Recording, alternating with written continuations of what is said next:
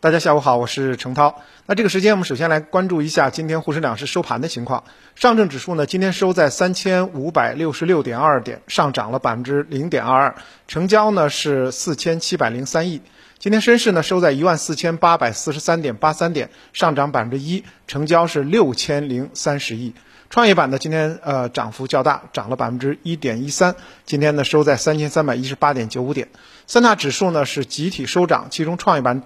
呃，涨幅较大，那么不知不觉啊啊，深成指、沪市、创业板呢已经收出了五连阳啊，虽然步子很小，但确实是五连阳。今天成交呢再度突破了一万亿，行业板块也是涨跌互现，煤炭板块强势领涨，还有盐湖提锂也是今天的一个热点。北向资金呢今天净买入超过八十亿。我们不妨来回顾一下最近一段时间的走势。我们知道呢这一段时间的一个重点是看一季报。那么一季报之后呢，要到这个半年报啊这样的一个过程。那么在一季报到半年报之间呢，酿酒、券商、煤炭是阶段性的领涨的主线。那么当沪市反弹到三千六百点的时候呢，市场分歧开始加大，开始向下震荡。这时候科技股成为新的主线。随后呢，沪市构筑了三千五百点上方。这样的一个箱体啊，最近一直在拉锯扯锯，而创业板相对较强，已经在三千一百到三千三百点这个箱体在运动。那么在这样的一个时间段呢，昨天美股三大指数全线上涨，其中纳斯达克创了新高。那么我们知道，纳斯达克呢对 A 股的科技股是有引领作用的，所以呢，在今天的科技股也是应声而涨。而煤炭、啊钢铁、盐湖提锂这些呢，也有走高的趋势。前一段时间的热点酿酒、军工、农业出现了补跌。那么整体来讲的话，仍然是一个板块轮动频繁，大家操作起来有点费劲的这样的一个时间段。不过呢，总的指数呢还是在五连阳的这样的一个状态下，所以大家呢还可以继续稍安勿躁，跟着大盘的节奏进行啊这个操作和跟踪。那么消息面方面呢，我们来看看基金的消息。根据中基协公布的最新的数据，截止到五月底呢，公募基金的资产总净值已经达到二十二点九一万亿啊。那么年内的公募资金的总增长是三点零二万亿啊。我理解就是，基金在今年啊，已经卖多卖出了三万多亿。那么应该说呢，大家入市的热情还是很高的。目前呢，权益类基金的仓位。出现了小幅的上调，股票型基金呢保持在接近百分之九十的高仓位啊，这一点倒不是特别好的消息。就是说，如果说大家都在，尤其是股票呃型基金呢，在比较高的仓位的话，就代表子弹是有限的啊。所以我们继续盼望着基金呢继续大卖啊，有新的资金能够进场。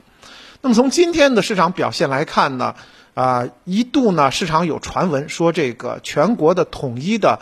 碳交易市场将在六月二十五日，就是后天开启，但随后又有权威人士核实说，全国碳市场六月二十五日开启是一个不实消息，具体时间待定。不过呢，从各方面的情况和动作来看呢，就算二十五日开启不了，应该说时间是很近了。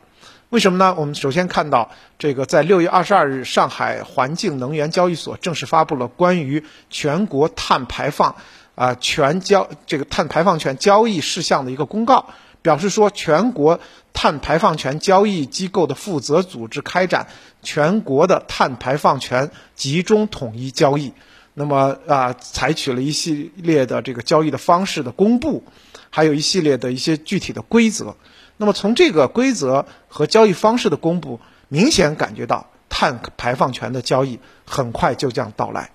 那我们知道，在 A 股当中呢，碳中和、碳达峰呢，一直是今年反复活跃的一个板块。而按照二零一二零二一到二零二六年中国低碳经济发展前瞻和投资战略规划分析报告来看，啊，中国的碳交易规模将超过万亿。所以呢，从这个角度来讲的话，后面的市场绝对不是短炒一下就结束了。从目前上市公司的反馈来看呢，当然锂电池、锂电这个系列呢有资源的约束，同时呢，像盐湖提锂也是在上游进行了这个活跃，同时呢，像氢能、光伏也会因此而受益。从市场的这个角度来看呢，啊，锂电、氢能。光伏正在反复的进行轮动。当然，锂电的这个产业链以及氢能的产业链相对来讲更加的就是活跃一点。所以呢，最近一段时间，像盐湖提锂、像氢能的利好事件都在持续的这个积累当中。我们可以继续的来跟踪这两条线儿的这个后续的发展。那么再回到整体的市场当中啊，就刨去这些热点，我们会发现其实市场的成交量和走势还是比较稳定的。刚才说了，虽然呢大家觉得市场波澜不惊，但实际上跟你说已经有五连阳的走势了，而且成交量整体还是在九千一万亿啊这样的一个状态下，成交量和走势都比较稳定，板块轮动确实是比较的快，而且分化现象比较明显。就算是科技板块，也是有涨有跌，很难把握一个主旋律。那么存量资金博弈的状态比较的明显。那么从外盘来看的话，首先呢，比特币市场出现了连续的降温。最近呢，比特币的币值呢连续的向下跌破了多个支撑位。当然，从整体来讲也是利好于 A 股的资金面，虽然很有限。那么 A 股当中的存量和增量的资金现在基本集中在科技和大消费这两条高景气的赛道当中。当然，中短期相关板块都会轮动啊，带来对大盘的支撑。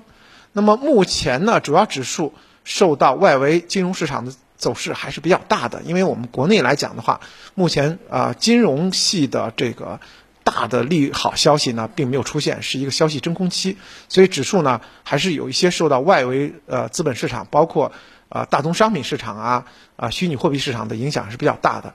不过呢，也出现了一些试探性的上行，整体是行情还是有所回暖的，而且板块轮动呢，感觉总是会有热点。虽然有些热点呢权重不是那么强，但有热点啊就能带掉带这个带来市场的一些热度。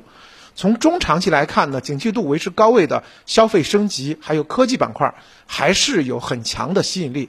不光是这个存量资金，那么增量资金也在这两个大的赛道上进行博弈。因此的话，相关板块呈现震荡向上的走势还是可期的。那么目前的市场呢，是以热门赛道反复轮动为主。一般来讲的话，我们也是期待这个七一情绪驱动的行情逻辑继续延续啊。那么七一将近，那么整体的情绪还是比较高涨的。那市场反复轮动，那么继续呢，在中报当中可以寻找后期的这个关注的热点。那么包括对啊，在昨天启动的这个工程机械这些呢，也可以持续性的多加关注。从主线上来讲，第一条主线当然是价值主线，比如说像银行、证券。化工、有色、建材、电气设备，这都是属于价值价值投资的中长线品种。第二条主线呢，是在呃下半年三四季度呢，依然可以看好的消费主线，像食品饮料、家电、医药板块等。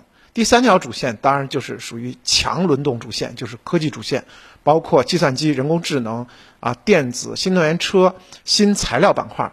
都是我们在三四季度可以继续的跟踪的这个细分的板块。好的，今天的分享就这么多，感谢您的收听。